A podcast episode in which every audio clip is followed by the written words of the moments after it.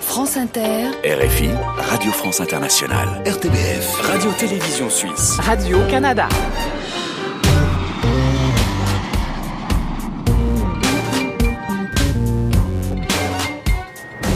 Bonjour et bienvenue à tous dans la librairie francophone estivale. Nous continuons notre voyage à travers les cultures du monde avec confidence, séquences inattendues, grand entretien, rencontres, livres de poche, reportages et un libraire du monde francophone. C'est notre formule 2021 qui vous ouvre les portes vers l'ailleurs. Aujourd'hui dans le club francophone, deux grands artistes venus de Suisse qui ont créé ensemble un livre CD pour adultes et enfants. Polar et Fabrice Melchior proposent une œuvre la frontière des âges, propice à l'évasion. Nous irons en Belgique avec un libraire, dans les coulisses d'un cirque avec des lions et des tigres autour de nous, mais aussi dans un festival avec Amélie Nothomb.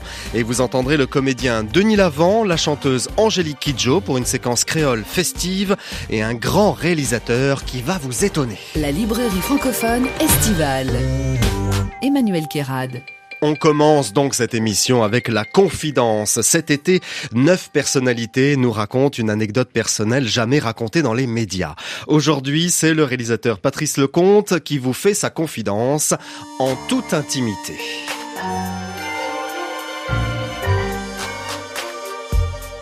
L'histoire proprement incroyable, c'est l'histoire suivante. J'étais allé en Slovénie pour la promotion du film que j'avais adapté de Jean Le magasin des suicides. Jean était avec moi, nous étions heureux. Et euh, Jean moi j'ai une taille standard, mais Jean fait une bonne tête de plus que moi. Mais ça ne me dérangeait pas, et, puis, chaque fois je parlais à Jean je parlais en regardant en l'air comme ça. Et on était invité à une espèce de, de raout, de truc, de machin. Et, euh, et je vois Jean, avec qui je parlais, qui s'interrompt au milieu d'une phrase et qui regarde vers l'entrée et je le vois blêmir. Je me tourne pour voir ce qu'il avait vu et il voit entrer dans la salle un type qui faisait une tête de plus que lui, donc deux têtes de plus que moi. On se présente, bonjour, comment vous allez? Euh, Et je vois Jean qui, pour une des rares fois de sa vie, parlait à quelqu'un en levant la tête et il s'interrompt dans sa car est arrivé ensuite, on aurait cru que c'était pour surprise, surprise, est arrivé ensuite un type qui faisait une tête de plus que le type qui faisait une tête de plus que Jean. J'ai fait une photo de nous quatre. Je suis au milieu de E3. Je vous jure que je ne suis pas euh, à genoux, je fais pas le clown pour imiter Toulouse-Lautrec ou que sais-je. Je suis entouré de quatre géants, super géants et super, super géants. Je n'ai jamais vu ça de ma vie. Quand je montre cette photo, les gens tombent par terre. Merci beaucoup, Patrice Lecomte. Et on a vu la photo, on confirme. Après cette confidence inédite de Patrice Lecomte, voici la séquence inattendue, petite nouveauté de cette librairie francophone estivale 2021. Le principe emmener un auteur ou un artiste dans un lieu a priori improbable. Aujourd'hui, Franz Olivier Gisbert, qui vient de publier un roman sur la condition animale, vous emmène dans les coulisses d'un cirque avec Frédéric Eldelstein, dresseur de fauves et directeur du cirque Pinder.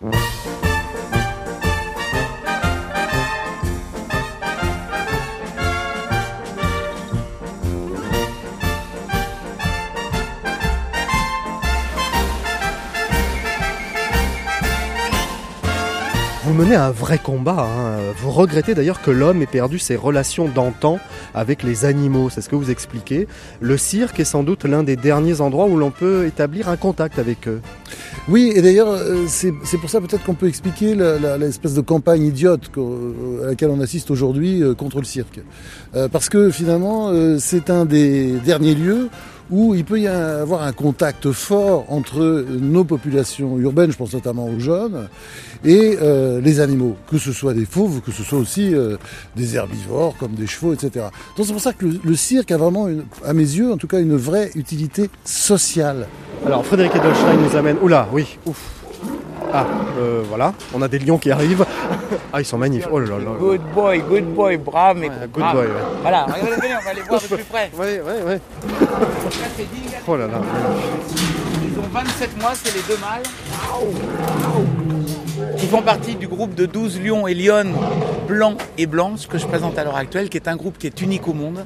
Il faut savoir que je suis très très fier d'avoir ces 12 bêtes avec moi, car c'est certainement 12 bêtes que j'ai sauvées d'un véritable massacre en Afrique du Sud. Il faut savoir que vous avez des chasses qui sont organisées par de riches personnes, qui sans aucun scrupule et sans aucune sensibilité animale, qui vont tirer à bout portant sur ces animaux dans des enclos et dans des fermes d'élevage, que j'ai sauvés d'un massacre. Euh, ouais, je me méfie avec ces gestes parce que je sais pas ce qu'il Non, non, fait. non, vous inquiétez pas. Non, non, non, moi, attends, Alors, le truc est ouvert là. Juste, Non, non, euh, c'est- ces lions On sont juste incroyables. Ah C'est- non, non, moi je, je rentre pas dans. Attendez, c'est c'est une grande émotion de les voir comme ça de si C'est près. des bêtes extraordinaires. Ce sont des bêtes magnifiques et pourtant vous dites qu'elles sont toujours imprévisibles. Bien sûr, parce que vous pouvez jamais être sûr à 1000% de ces animaux qui sont mille fois plus puissants que moi, qui sont de véritables prédateurs. C'est un exploit qu'on arrive Mais à comment vous expliquez qu'avec euh, cette attitude qu'ils ont là, parce que dès que vous euh, on a l'impression qu'ils veulent venir- faire ils un veulent venir câlin voir Good girl, blah, regarde, waouh Jemima, Sarah, Zuli, waouh, waouh, waouh, waouh, mes fifi, good girl, ma Zuli, blah, waouh, waouh, waouh, waouh, mes fifi, good girl, mes fifi, oh, Incroyable. waouh, c'est mes fifi, good girl, waouh, waouh. Alors malgré ça, vous attaquez quand même. Bien sûr, parce qu'un lion, ça reste un lion. Mais je vais vous faire une petite Elle- répétition elle à l'extérieur. Elle l'aime lui, parce qu'évidemment, c'est un peu comme leur euh, papa. Mais nous, on va là-dedans, on se bouffer. Ouais, ouais. On va parler de l'intelligence parce que euh, justement ça, ça induit cela, l'intelligence des animaux. Vous, vous êtes convaincu, France, que les animaux sont intelligents. Et j'en suis Euh, convaincu également. Alors, Je comment vous expliquez justement tous. que ces animaux qu'on arrive à dompter, à dresser, puissent un jour tuer celui qui les euh, dorlote Bah, c'est l'instinct qui revient. Voilà. C'est-à-dire une espèce de programmation euh, génétique, de toute façon, en chacun de nous, y compris nous, les, les animaux humains. Euh, chez les animaux non humains, il y a une programmation génétique et évidemment les instincts qui reviennent de temps en temps. Tous taboulette là-bas. À cage extérieur, poulet petit sans chisco. Bon, France, le temps que Frédéric euh, se mette en place, restez là, il, s'enfuit. Je suis obligé de lui courir après. Non, parce qu'il a fait ça déjà. euh, déjà, ça suffit. euh. Non, Bon. ça suffit. Moi, j'ai bon, Vous n'êtes j'ai- pas j'ai très- mes photos avec un lion, ça suffit. Hein, voilà. Vous n'êtes Hein pas très rationnel quand même hein, dans votre combat pour les animaux, si je peux me permettre. Parce que Ah non, vous êtes végétarien, Je, je le dis, je l'assume. vous faites des écarts, hein, d'accord oui, oui. Et puis il y a des animaux que vous pouvez manger, d'autres à et fait. vous hiérarchisez en fonction de l'intelligence animale. Et quand vous comparez euh, l'animal et l'homme, on peut s'inquiéter un peu quand même, non? Oui, on peut s'inquiéter. Bah, dire, euh, moi, moi j'ai des relations très bizarres euh, avec les animaux, puisque je me considère par certains moments spéciste, ce qui est une horreur Ouais, pour ouais. plein de gens, je sais bien. C'est considérer voilà, que toutes les espèces sont égales. Bien entendu, c'est pas tout à fait le cas. Euh, je vais pas aller jusqu'au bout de cette pensée. Mais je suis, je mange pas de viande depuis l'âge de... Bon, j'ai commencé très tôt, vers 7, euh, 7 ans, 9 ans. Et puis peu à peu, le cercle des becs que je ne mangeais pas s'est étendu. Et je suis devenu vraiment quasiment végétarien à l'âge de 17-18 ans. Mais ce qui est vrai, c'est qu'il y a eu toujours des exceptions faites sur les poissons. Mais peu à peu aussi, les poissons ça, ça a reculé. Maintenant, je ne mange plus que des tout petits poissons et plutôt des crustacés. il Faut Des dire sardines, ouais. Non, non, c'est surtout des crustacés. Euh, donc Pourquoi je- les crustacés, euh, les on moules, peut les façon, bouffer sans mais problème je sais pas pourquoi, d'ailleurs, c'est comme Non, ça, mais l'intelligence de l'huître, euh, non, parce que l'huître, je suis très embêté, parce que évidemment, quand elle L'huître, se rétracte, euh, bah non, mais justement, je peux Avec pas manger d'huître, j'ai du mal. Mhm. Non, non, j'ai du mal, vous voyez. Mais la moule, euh, voilà, puis de toute façon, j'aime ça. Donc, euh, voilà. Non mais Donc, voilà, euh, il y a quelque non, chose non, mais qui attendez, va pas. il n'y a pas quelque chose qui va pas. Moi, je participe au combat pour la dignité animale. Je dis traitez-les avec égard, au moins quand vous les tuez, quoi. Venez Franz, venez. On a deux tigres qui descendent de leur cage donc.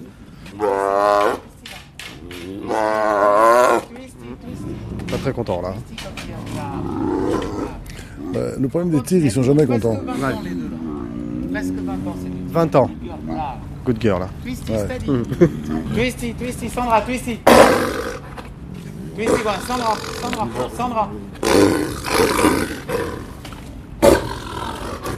Le, le, le elle t'attaque par derrière et il te prend la nuque. Elle Ouais, a, c'est et ça. complètement. Donc là à côté vous ne risquez pas grand Bah, chose. Je risque, je risque toujours quelque chose, mais enfin, eux, ils ont grandi avec moi. Good tourne la tête ouais. Elle, elle a grandi avec Elle moi. essaye de Ah, bah, passer par derrière. C'est vrai qu'au premier moment d'inattention, comme il dit, c'est- si je suis fatigué ou si j'ai un petit peu trop confiance, c'est là que je prends des risques.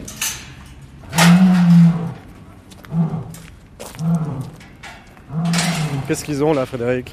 Bah là, c'est tous les lions qui parlent ensemble, mais quand on arrive trop près d'eux, après, ils vont arrêter. C'est-à-dire Ah que les jeunes lions parlent avec les vieux lions Euh, c'est pareil dans la nature, tout le monde s'appelle comme ça.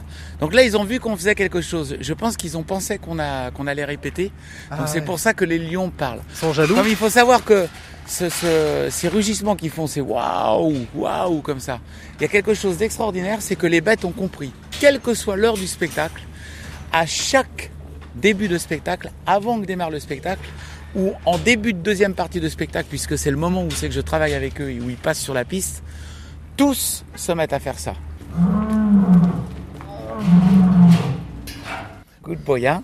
Good boy. On va terminer avec la, la lionne, cet entretien Voilà. ici euh, sur euh, l'espace du cirque Pinder pour la librairie francophone avec Franz-Olivier Gisbert et Voilà, Frédéric. Edelstein. Voilà, ils sont très agités. Hein.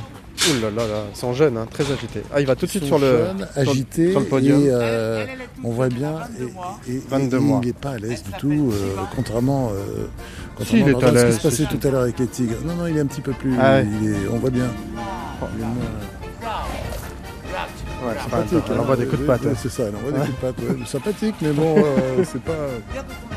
J'attends qu'il se calme, qu'il prenne un peu de poids, qu'il se moi. Non, non, non, regarde là. Non, Elle est non, toute non, non, non, non, non, non. Bah oui, à la fin, évidemment, à la fin. Non, non, non, non, non. France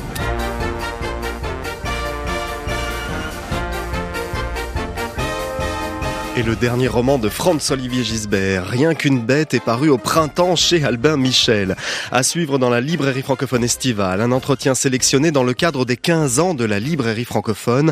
Le comédien, grand homme de théâtre, Denis Lavant, avait agité notre studio avec son humour décalé. Ce sera après la chanteuse franco-brésilienne Indy.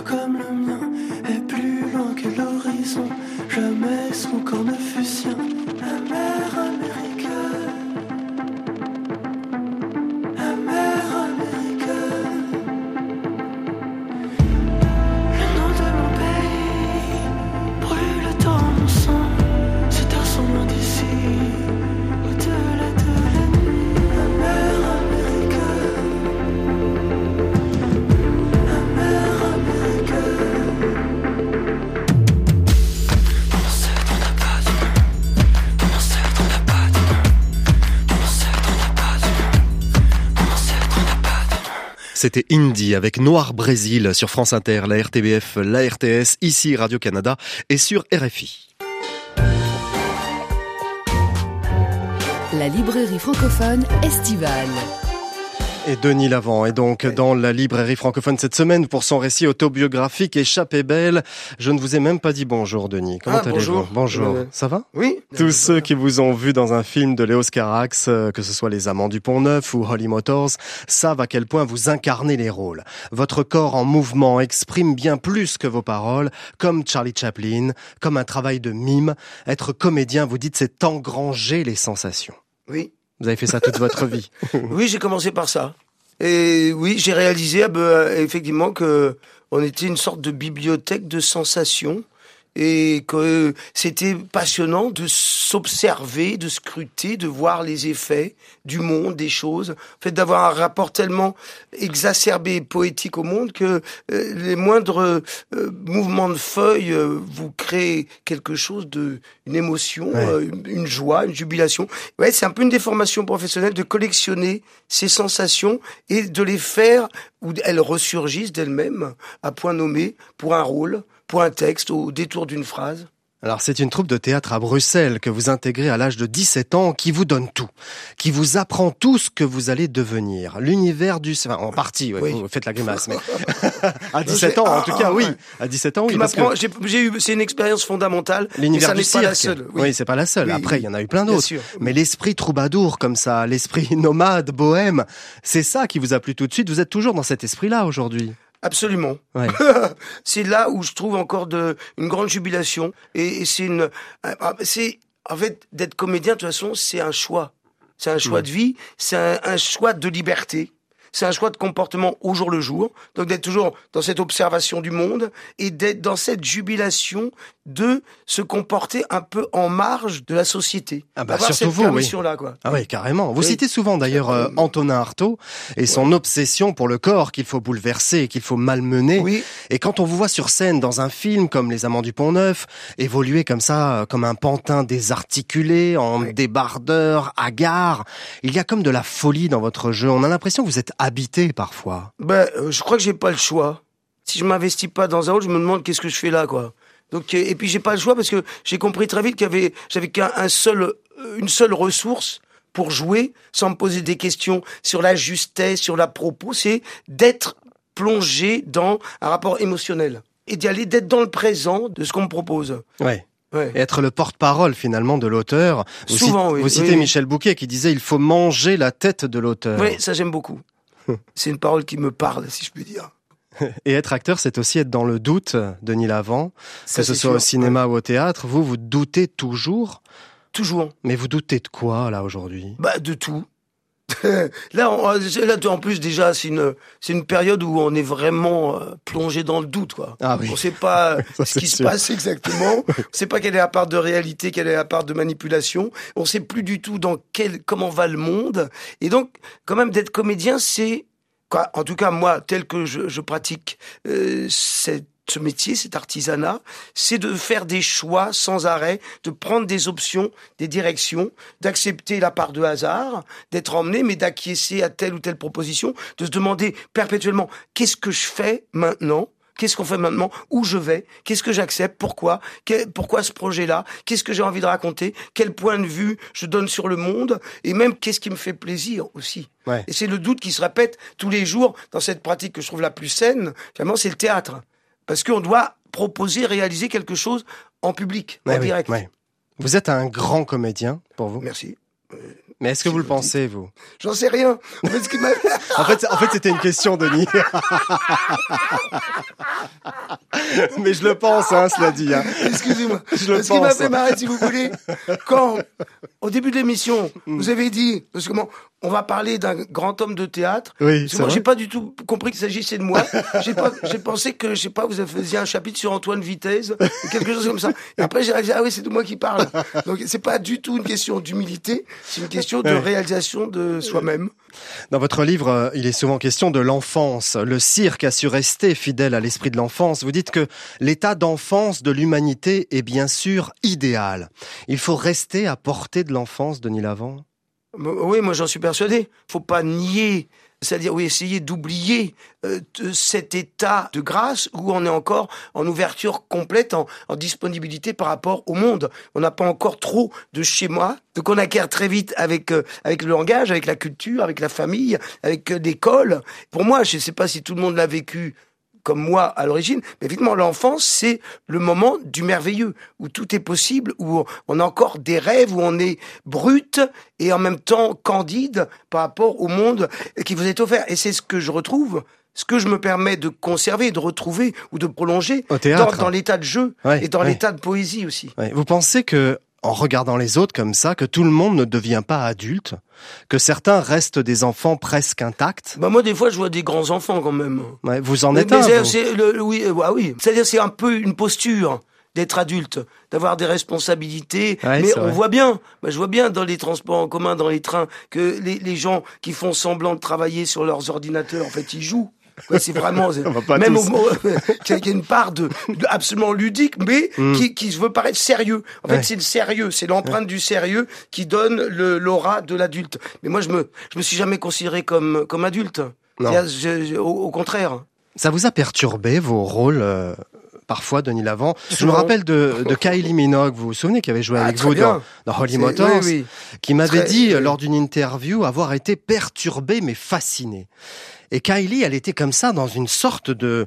comme atomisée par ce qui s'était passé. Moi, je l'avais ressenti comme ça. Est-ce que vous, parfois, vous êtes atomisé ou perturbé par un rôle? Parce que comme vous êtes un peu un enfant, ça Oui. peut être choquant ce que vous jouez des Ah bah fois. oui, moi je suis. euh, D'ailleurs, je voulais juste euh, remercier en passant Kylie Minogue. On la salue, qui est Kylie, une qui femme, écoute chaque une artiste épatante, qui a accepté quand même de passer cinq jours dans la carcasse Oui, de la Samaritaine, oui. au milieu des poussières, euh, des trucs, et de chanter en plus dans ces conditions. Elle était admirable sur ce tournage. Oui, moi-même, vous, vous êtes j'étais- perturbé ou moi, pas Souvent. C'est-à-dire, souvent, j'accepte d'être perturbé. Mais disons que il y a des rôles qui m'ont complètement mis la tête à l'envers. Je n'en citerai qu'un qui est vraiment un témoin de ça, parce que ça, ça, ça a duré longtemps. Le rôle d'Alex dans Les Amants du Pont Neuf. C'est là que j'ai vraiment, j'ai eu peur Ouais, de devenir dingue. dites, ouais. de, de- Un tournage de dingue. De, de plus comprendre, de plus voir où était le jeu. Oui. Bon, on va terminer avec bah, déjà. euh, un poème. Ouais, ça va vite. Hein. On resterait donc. une heure avec vous. Euh, on va terminer avec ce poème de euh, Georges Chéadé Oui, que vous citez. C'est lui qui conclut Ouais. votre livre. Vous lisez cet extrait de poème? Bien? volontiers. Tenez, hop. Denis Lavant. tant de magie pour rien.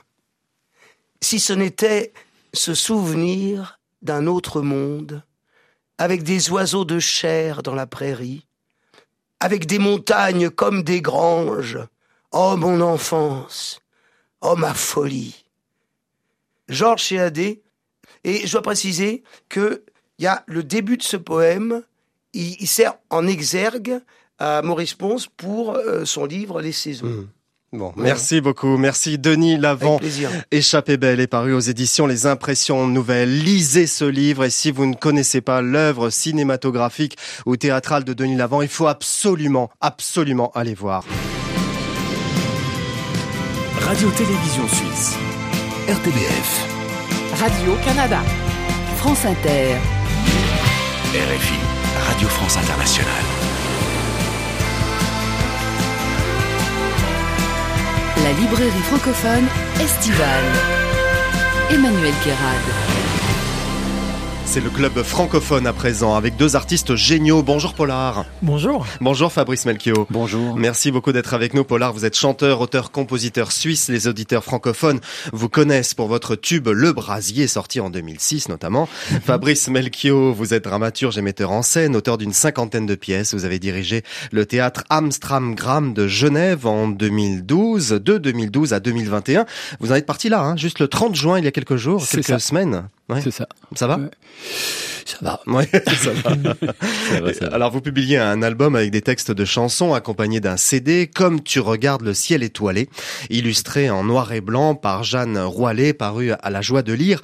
Vous avez toujours porté le réjouissement, Fabrice, dans votre travail. Comment on, on le saisit euh, Où le puise-t-on, ce, ce réjouissement? Moi, je crois que l'enthousiasme est, est peut-être un des mots que je préfère. Enfin, moi, j'en aime l'é- l'étymologie aussi, c'est-à-dire comment on est traversé par le Mmh, souffle mmh. des dieux, et que je crois que c'est une chose que je rencontre euh, très modestement parce que ça participe d'un artisanat dans le temps de l'écriture. Je crois que je mesure ce que je dois à l'écriture, tout simplement. C'est que moi, je, je- je suis quelqu'un qui a été extrêmement encombré euh, dans la prise de parole quand j'étais plus jeune, mais c'est encore un peu le, le cas parfois aujourd'hui, et que l'écriture, elle, elle Mm. me donne tellement de joie immédiate dès que je suis au travail, qu'alors se réjouir hein, de pouvoir pratiquer ce geste-là tous les jours, c'est pas si difficile. Et dans la musique aussi, parce que c'est vous qui avez incité Polar à se remettre à la chanson, car depuis 2014, il ne sortait plus rien. Qu'est-ce qui s'est passé, Polar? Pourquoi une si longue absence? Écoutez, je pense que hum, il y a eu une sorte de, de désir de, de repli. J'avais plus envie d'être euh, devant euh, au micro, et j'ai eu le, le plaisir de porter d'autres artistes en faisant beaucoup de musique, de, de spectacles, d'art vivant, Mhm. etc. Mais c'est vrai qu'il y a eu, voilà, il y a des, des, des petits soucis aussi personnels, des petites choses qu'on fait que qu'il fallait éteindre la lumière à un moment. Ouais, c'est ça, éteindre la lumière, ouais. Fabrice, euh, vous racontez ne pas avoir grandi avec des livres, mais avec la radio. Et vous avez voyagé comme ça, vous, avec la radio et la musique. Oui. Qu'est-ce que ça vous a apporté? À ce point-là? Non, mais ça, ça a été, euh, je crois que le premier vrai fantasme, en fait, de réalisation sociale, d'accomplissement social, pour moi, très jeune, parce que j'ai commencé à faire de la radio, j'avais 14 ans. C'était ça en fait, c'était votre place, Emmanuel. Ah, c'est vrai Ah oui, oui, vraiment, vraiment. Là, en fait, quand je vous regarde, Désolé. non, vraiment, Vous voulez ma vraiment, place, vous voulez je qu'on fasse, euh, je- qu'on je- inverse euh, J'adorerais, mais je, je, je suis vraiment, non, non, c'est décidément pas ma place. Et ça, je le sais aujourd'hui, surtout quand je vous vois travailler. Mais j'ai beaucoup aimé ça parce que c'était déjà une façon d'atteindre l'autre sans sans être embarrassé en fait par la présence en fait Mhm. et que je Par l'image. par l'image Eh oui. des représentations du souci qu'on peut avoir de soi en fait et que ça prend du temps pour s'affranchir je crois de ce qu'on dégage ou de ce qu'on croit dégager et qu'alors n'être qu'une voix finalement c'était une chose qui me convenait assez oui Bon, on retrouve tout ça hein, dans ce livre, c'est très étonnant, comme tu regardes le ciel étoilé. Vous parlez de plein de personnages, des animaux aussi. euh, vous aimez parler des chats tous les deux, car dans votre livre CD, il en est souvent question, Polar. C'est vrai, on a commencé avec un chat, on s'est dit mais on pourrait peut-être faire une chanson sur un chat qui est un peu difficile. euh. Puis du coup, bah, on y allait carrément. Puis euh, c'est la chanson s'appelle J'aime pas mon chat. Oui, Et- c'est ça. Puis ensuite, on a eu un peu mauvaise conscience. On s'est dit mais c'est pas possible de faire un disque qui, qui Oui, la- s'adresse. L'attaquer au Ah, chalumeau, le Ouais, chat. on peut ouais. pas. ouais. Mm. Et finalement, on a, On on, on pas on s'est lancé dans le Che Guevara, qui est, qui est ce, ce chat révolutionnaire et d'un enfant qui comprend que l'indépendance de son, son chat adoré, finalement, et voilà. Oui, c'est ça. Alors, on va écouter un extrait de J'aime pas mon chat, tiens. T'exagères, faut que tu gères ta de chat sans faire de moi ta peniche. Monsieur se prend pour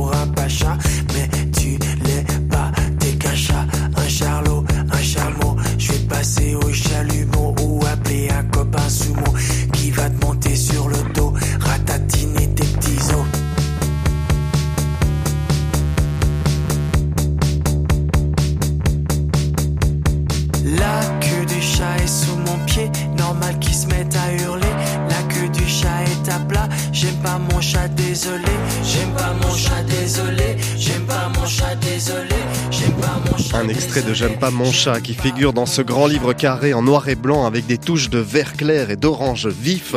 C'est une balade dans votre univers, à la frontière entre le monde des histoires pour enfants et des chansons à texte pour adultes. C'est vrai qu'il y a, ce mélange-là, parce que cette chanson-là, tout le monde peut, peut l'écouter, c'est pas forcément un- une chanson réservée à un livre jeunesse. Fabrice Melchior. Ah mais je crois qu'on a on s'est jamais dit avec Eric que, que les enfants étaient une étaient une cible en fait. Mmh, c'est une mmh. chose qu'on ne pense qu'on ne pense pas et que je ne penserai jamais. Je crois que c'est c'est c'est la source en fait. C'est que c'est que ce qui fait l'identité au fond de ce livre disque c'est, je crois, un, un, un espace-temps qu'on a cer- cerné, euh, le poème de Chéadé tout à l'heure, se souvenir d'un autre monde. Oui, de Denis Lavant, là. Ouais. Finalement, voilà, moi je ne sais pas euh, si, si je- j'irais dans le sens de Denis, ça quand il dit qu'il... Je ne dirais pas par exemple que je suis un grand enfant, mais je pense que je suis un adulte qui, qui charrie Ouais. ce souvenir d'un autre monde. Voilà, Ouais. Bon, vous inversez un peu les choses parce qu'on a l'impression d'être à la place d'un enfant parfois en lisant ce livre quand on est adulte. Il y a l'estuaire, par exemple, qui raconte les premiers pas, non pas d'un enfant, mais d'un père. Et ça, vous l'avez vécu, Polar. Oui. Le fait d'avoir un enfant d'un an et demi, vous dites, euh, euh, j'avais toujours pas bien compris ce que ça veut dire un an et demi.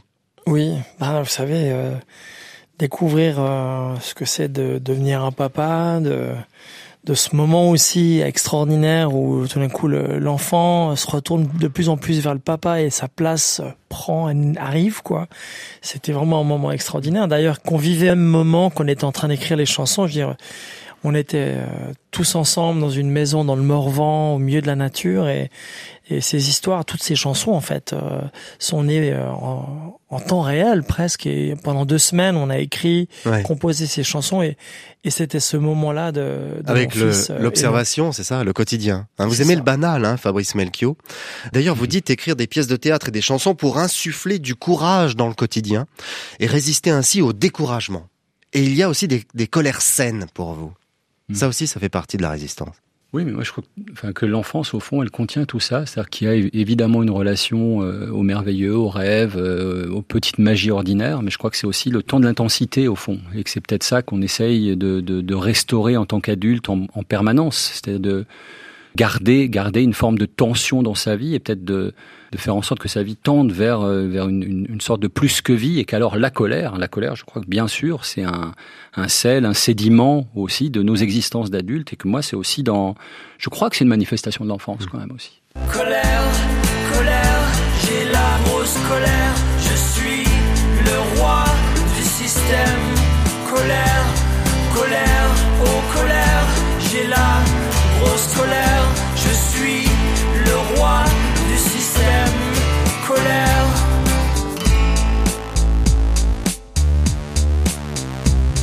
colère, colère, j'ai la grosse colère, je suis le roi du système. Colère, colère, oh colère, j'ai la grosse colère, je suis le roi du système. Colère.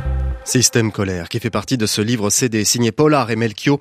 Effectivement, ce titre, Polar, n'est pas une chanson pour enfants, pas seulement. Vous êtes à la lisière, comme ça, entre les âges, comme de grands enfants qui sont devenus adultes, mais qui restent quand même des enfants. Vous pensez qu'on peut toujours rester enfant, comme le disait Denis Lavant tout à l'heure? Moi, oui, j'aime bien l'idée. Euh, Des fois, c'est une remarque que je me fais à moi-même, euh, comment j'appréhende les choses et comment je regarde les choses et comment j'aime vivre aussi. Mais je pense aussi, vous savez, toutes ces années où je chantais pas, euh, je, je me suis mis à organiser des spectacles et, et du coup euh, diriger un festival à Genève qui s'appelle le Festival Antigel. Oui. Et j'ai toujours eu énormément d'affection de ce moment, vous savez, où une famille vient en- avec leurs enfants voir le premier concert des enfants. Et ça, c'est toujours un truc euh, qui m'a touché et, et je trouvais aussi dans, dans comment on a abordé ces chansons, leur donner un espèce d'univers des parents aux enfants. Hmm. Alors c'est ça aussi. C'est vrai que on peut rester euh, au fond de soi un enfant. On le garde au fond de soi, hein, Fabrice Melchior. euh, J'ai l'impression que vous êtes un peu comme ça, vous. C'est-à-dire que non mais c'est vrai. non mais non mais c'est un compliment. Hein. Oui, oui, je crois, je crois que bien sûr. Moi, je- je- je- j'écris tous les jours Oui. et, et je crois que dès lors qu'on écrit, euh, il y a quelque chose qu'on sollicite de cet espace-temps qu'on en soi. C'est comme une île. Moi, j'ai vraiment l'impression de porter cette île en moi qui est à la fois hyper intime, très intime, très voilà, de laquelle je me sens très proche. Et en même temps, elle est très lointaine et étrangère. Et, euh, et c'est cette tension-là qui me plaît Mm, beaucoup, en fait. Alors vous faites le bébé aussi, euh, Polar parfois, comme dans ce titre Wawa. Surréaliste. Waouh Waouh Waouh Oh là là Waouh Waouh Maman, arrête Waouh Waouh Waouh Waouh Waouh Waouh Oh là là là Waouh Waouh Maman, ça me gêne quand tu fais ça. Il est tout gêné, Polar là. Hein, vous êtes un peu lâché, hein, vous êtes un peu bizarre, Polar. Ça rime en même temps. hein, Oui, c'est- Polar bizarre, quoi. Ben ouais, mais c'est vrai que c'est ce moment, c'est. Je me suis laissé aussi euh, emmener par euh, Fabrice en fait dans, dans ses chansons, dans cet univers. et- Ah, c'est lui qui vous a poussé à faire Wawa comme ça non, c'est- on avait on avait cette Oui, blague oui. qui arrivait dans une chanson, et puis c'est. Mais c'était trop trop chou. Ça me ça me fait ça me touche beaucoup d'écouter ça comme ça. Les parents en font trop avec leurs enfants, c'est un peu le message. Euh, C'est ça, Fabrice Melchior, ouais. Oui, oui, oui. Ouais. Surtout avec les bébés, quoi. Surtout, oui, bien sûr, surtout avec les bébés, on est, on est, on est toujours, euh, on est toujours gaga euh, pour. euh, J'ai une tendresse particulière pour cette chanson, Emmanuel, parce que, parce que, ouais, mais parce que c'est, elle dit une confiance en fait. Il faut, il faut beaucoup d'abandon, de lâcher prise pour, pour, euh, voilà, oser ce que, ce qu'Eric Mm. euh, ose sur cette chanson-là, je crois, bien sûr, parce que c'est un petit pas de côté par rapport à un univers. euh, qu'on connaît et, et, voilà je, suis- je suis vraiment très très reconnaissant de de, de l'amitié au fond aussi de ce temps d'amitié partagé euh, que représente ce livre disque et puis ce que c'est que du temps de studio et d'enregistrement quand on est euh, un peu deux à marcher à tâtons euh, dans, dans la pénombre. C'est un livre qui peut inciter à la confrontation d'idées aussi entre parents et enfants. Vous l'avez voulu comme ça, euh, Polar, par exemple? Ouais. Euh, oui, ça me plaisait bien. euh.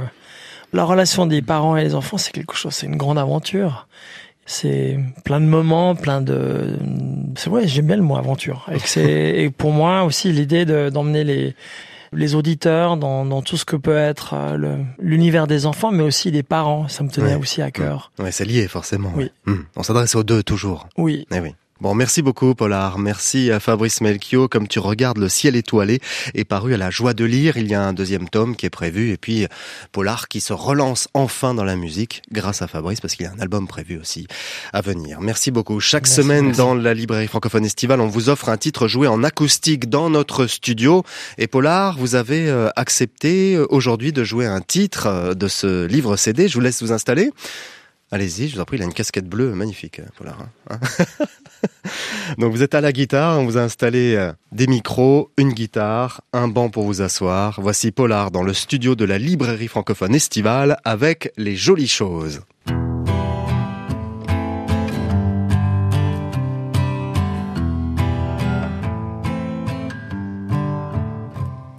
Petite main des noms d'Adi Dada quand il parle de moi.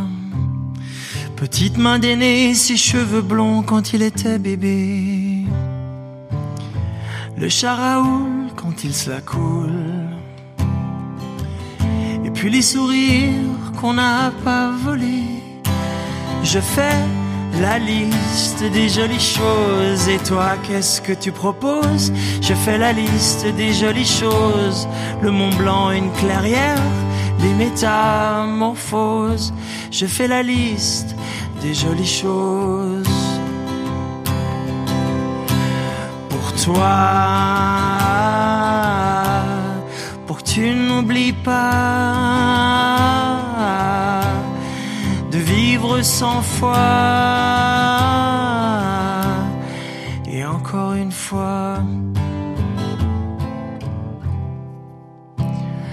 La vallée en hiver, une marionnette, les coléoptères, une paire de lunettes, les colères qu'on retient, les amours qui éclatent. Et quand tu prends ma main pour sauter dans les flaques,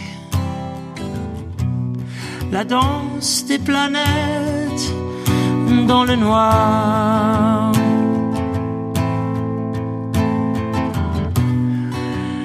Et tes questions dans le miroir. Je fais la liste des jolies choses et toi qu'est-ce que tu proposes? Je fais la liste des jolies choses, les élans, les éclairs, ton petit cœur grandiose. Je fais la liste des jolies choses pour toi.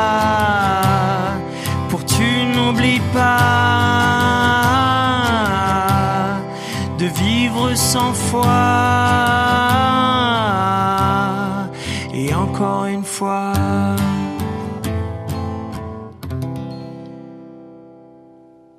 Le chanteur suisse Polar dans le grand studio de la librairie francophone estivale. Bravo, je vous applaudis avec Fabrice. Vous êtes un grand chanteur, Polar. Vraiment, vous avez une voix magnifique. Merci beaucoup. Merci à vous. À bientôt, Polar. Merci beaucoup. À bientôt, Fabrice. La librairie francophone estivale. Emmanuel Kérad. Et chaque semaine pour cette nouvelle saison, on vous propose deux livres de poche. Le premier est choisi par un libraire de la francophonie. On part tout de suite à Namur, en Belgique, dans la librairie Papyrus. Bonjour Delphine Grégoire. Bonjour. Pouvez-vous nous décrire ce que vous voyez par la fenêtre, tiens, ou la vitrine de votre librairie? Faites-nous voyager un peu en Belgique. Alors, euh, si je regarde par la vitrine de la librairie, je suis dans une dans une petite rue euh, assez étroite avec euh, pas mal de vie. On est dans un quartier euh, du bas de la ville de Namur, pas loin de ce qu'on appelle le Grognon ici. C'est le, le confluent entre la Sambre et la Meuse. Mhm. On est à deux pas du, du théâtre, du centre culturel, donc on est euh, on Ah est oui. dans un quartier euh, assez animé. Mais alors, ce qui est assez euh, sympa pour notre quartier, c'est qu'en fait, on est euh, aussi euh, à la frontière d'un quartier qui était anciennement plus populaire. C'était le quartier des tanneurs. Et donc, euh, c'est un quartier ici où on est installé, qui a pas mal de vie, où il y a beaucoup de, de mixité sociale. euh, voilà, c'est un quartier qui est aussi un peu en développement. C'est un peu l'âme du, du quartier où on se trouve. Voilà, l'âme de Namur aussi, magnifique ville. Et on salue euh, toute l'équipe du théâtre de Namur et notre ami Évidemment. Benoît Poulvorde et son intime festival qui écoute la librairie francophone. Salut Benoît. voilà, petit message personnel. Bon, vous pouvez euh, nous donner un, un conseil de lecture, hein, parce que c'est le principe de cette séquence. Un livre de poche pour l'été, Delphine. Qu'avez-vous choisi? Eh bien voilà, ben, je vais directement rebondir sur votre dernière euh, réflexion, puisque c'est un livre d'un auteur qui a été invité à l'Intime Fest il y a quelques années. Ah, voilà. Euh, c'est Simon Johannin qui a écrit euh, un livre à quatre mains avec son épouse Capucine. Et c'est un livre qui vient de sortir en poche aux éditions Point. Ça s'appelle Nino dans la nuit. Nino, qui a une vingtaine d'années, qui a été recalé euh, à l'examen de- d'entrée de la Légion euh, étrangère. Il mène une vie de débrouille dans la banlieue. Il vit une vie aussi noctambule assez débridée. Et en fait, Nino, il tombe fou amoureux d'une jeune fille euh, qui s'appelle Lalé. Ouais. Et euh, bah, cet amour, en fait, ça va vraiment devenir sa raison de vivre, sa source d'espoir. Ça va vraiment apporter de la lumière dans son univers qui est très noir. et on sent qu'il a envie de se battre pour cette histoire d'amour. D'accord. très beau dans l'histoire. Bon, bah c'est parfait pour l'été, vous avez raison. Le portrait d'une génération et une histoire d'amour. que faut-il de plus? Exactement. Merci pour ce conseil. Merci beaucoup. Nino dans la nuit, c'est paru aux éditions Point. Merci Delphine Grégoire. Vous êtes libraire à Namur, donc dans la librairie Papyrus en Belgique, où on écoute la librairie francophone estivale sur RTBF La Première tous les dimanches à midi. Merci beaucoup Delphine. Merci Emmanuel. À bientôt. Et notre conseil aujourd'hui, c'est Amélie Nothomb, à la Belgique. hein, cette semaine, elle était avec nous à Morges, en Suisse et en public pour son roman Frappe-toi le cœur, publié en poche au livre de poche. Marie est une jeune femme sublime. Elle a 19 ans, une existence formidable l'attend. Elle va commencer sa vie dans la fête et le bonheur absolu d'être aussi belle. Ce qui lui plaît, c'est de fasciner les autres. Marie est formidable. Marie est intelligente. Marie est une garce. Euh, C'est-à-dire que jusqu'ici tout va bien parce que c'est une garce inoffensive. Elle est Oui. atteinte de, de jalousie passive, c'est-à-dire qu'elle éprouve de la jouissance uniquement quand elle est jalousée, ce qui est un travers beaucoup plus fréquent qu'on ne le croit. Tout va bien jusqu'au moment où elle tombe enceinte précocement sans l'avoir voulu, À 19 ans. à 19 ans. Elle drague le plus beau mec euh, de la ville. Oui, mais, mais pas du tout par amour, mais simplement pour rendre toutes les autres malades de jalousie. Voilà. Bon, patatras, elle tombe enceinte. Euh, le gosse est là. C'est une petite fille, elle est éperdument belle. A priori, elle ne sait pas quoi éprouver pour cet enfant. En tout cas, elle n'éprouve pas d'amour maternel. Et le sentiment qui va tout de suite se greffer sur ce vide, c'est la jalousie. Elle va éprouver une jalousie féroce pour sa fille, et sa fille va grandir en devant se construire Hmm. malgré la jalousie de cette mère. Et Diane va ressentir cela au plus profond d'elle.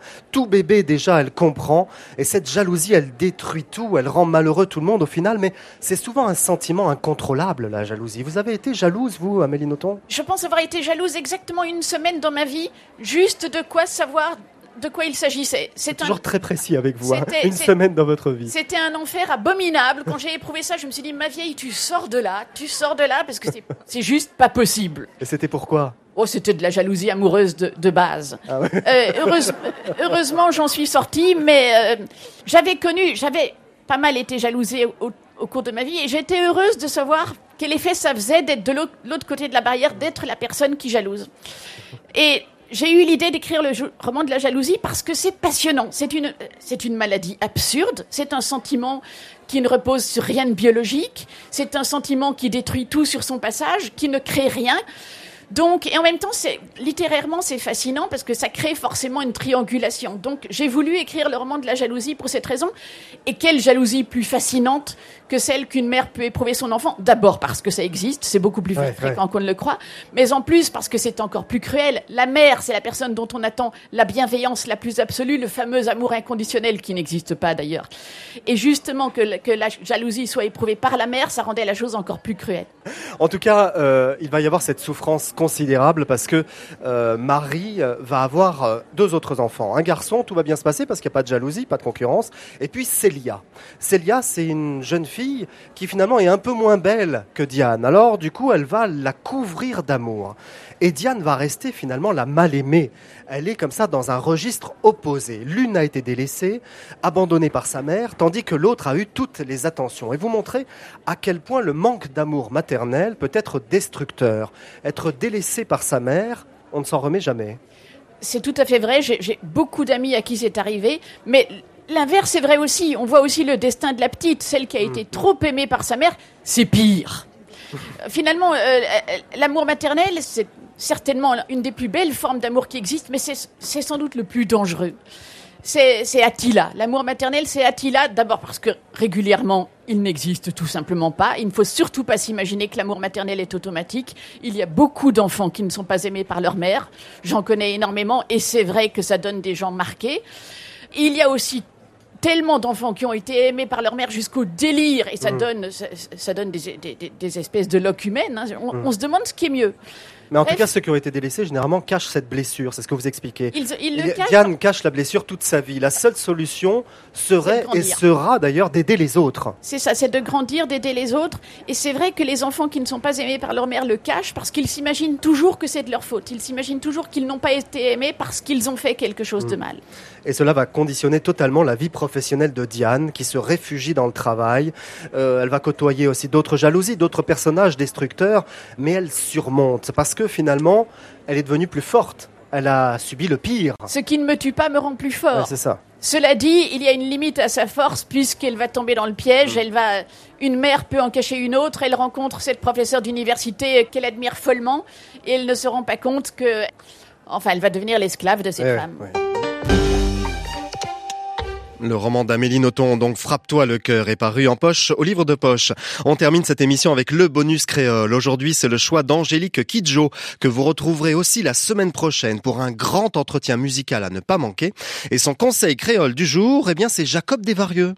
Oui, parce que... Qu'on salue au passage. Ah, mais je, je le salue parce que c'est d'abord un musicien de talent et euh, c'est quelqu'un qui est très, très fier de sa créolité. Et je, je suis euh, une personne qui admire énormément ceux qui n'ont pas de honte à s'approprier leur propre identité. Et ils auraient pu chanter en français. Ils sont devenus, euh, le groupe Kassav est devenu un groupe emblématique euh, partout dans le monde Ouais. avec la langue créole. C'est-à-dire que la langue française a cette capacité, même en Afrique, on touche le français de façon différente. On s'approprie le français dans son quotidien, dans sa vie quotidienne. Et le créole, pour moi, c'est, c'est la langue de, de résistance de ces descendants africains qui sont arrivés jusqu'aux Antilles. Et c'est une, une fierté, ce n'est pas une honte. Et c'est ça que j'aime beaucoup en discutant avec euh, Jacob et en travaillant aussi beaucoup avec Jacob. C'est cette fierté constante qui fait partie de son âme et de Ouais. sa personne que j'admire beaucoup et, et j'ai beaucoup d'admiration pour, pour Jacob pour ça. Bon, Jacob et le groupe Cassav, hein, qui a été le premier groupe à pouvoir remplir le Stade de France. On a souvent dit que c'était Indochine ou d'autres artistes, mais non, c'est Cassav qui a rempli le Stade de France et qui remplit des stades partout dans le monde. Ne l'oublions pas.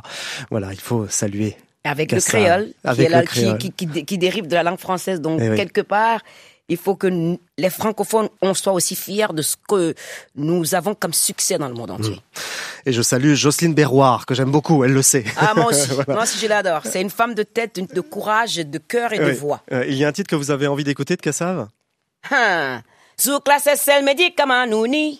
Pas comme ça. C'est parti, allons-y. C'est pas moi qui dois la chanter. Hein. Non. Ah, bon, d'accord. Bon, merci beaucoup. Donc c'est pas moi qui la chante. ah.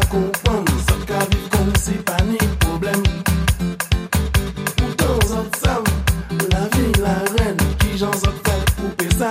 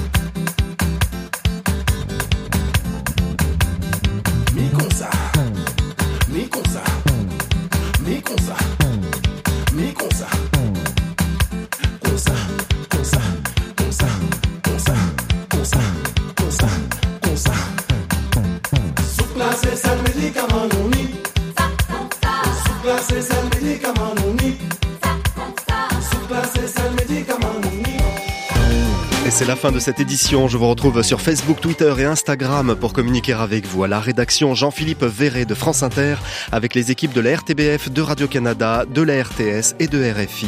David Leprince avec Anne-Laure Cochet pour la réalisation et la technique. Valentine Chetbois à la prog musicale. La semaine prochaine, nous irons à Ostende, à Port-au-Prince et à Dakar notamment.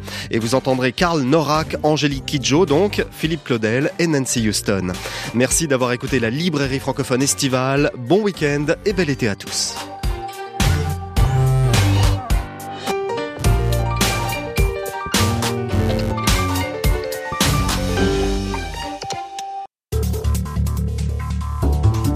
Orient Hebdo, Éric Bataillon.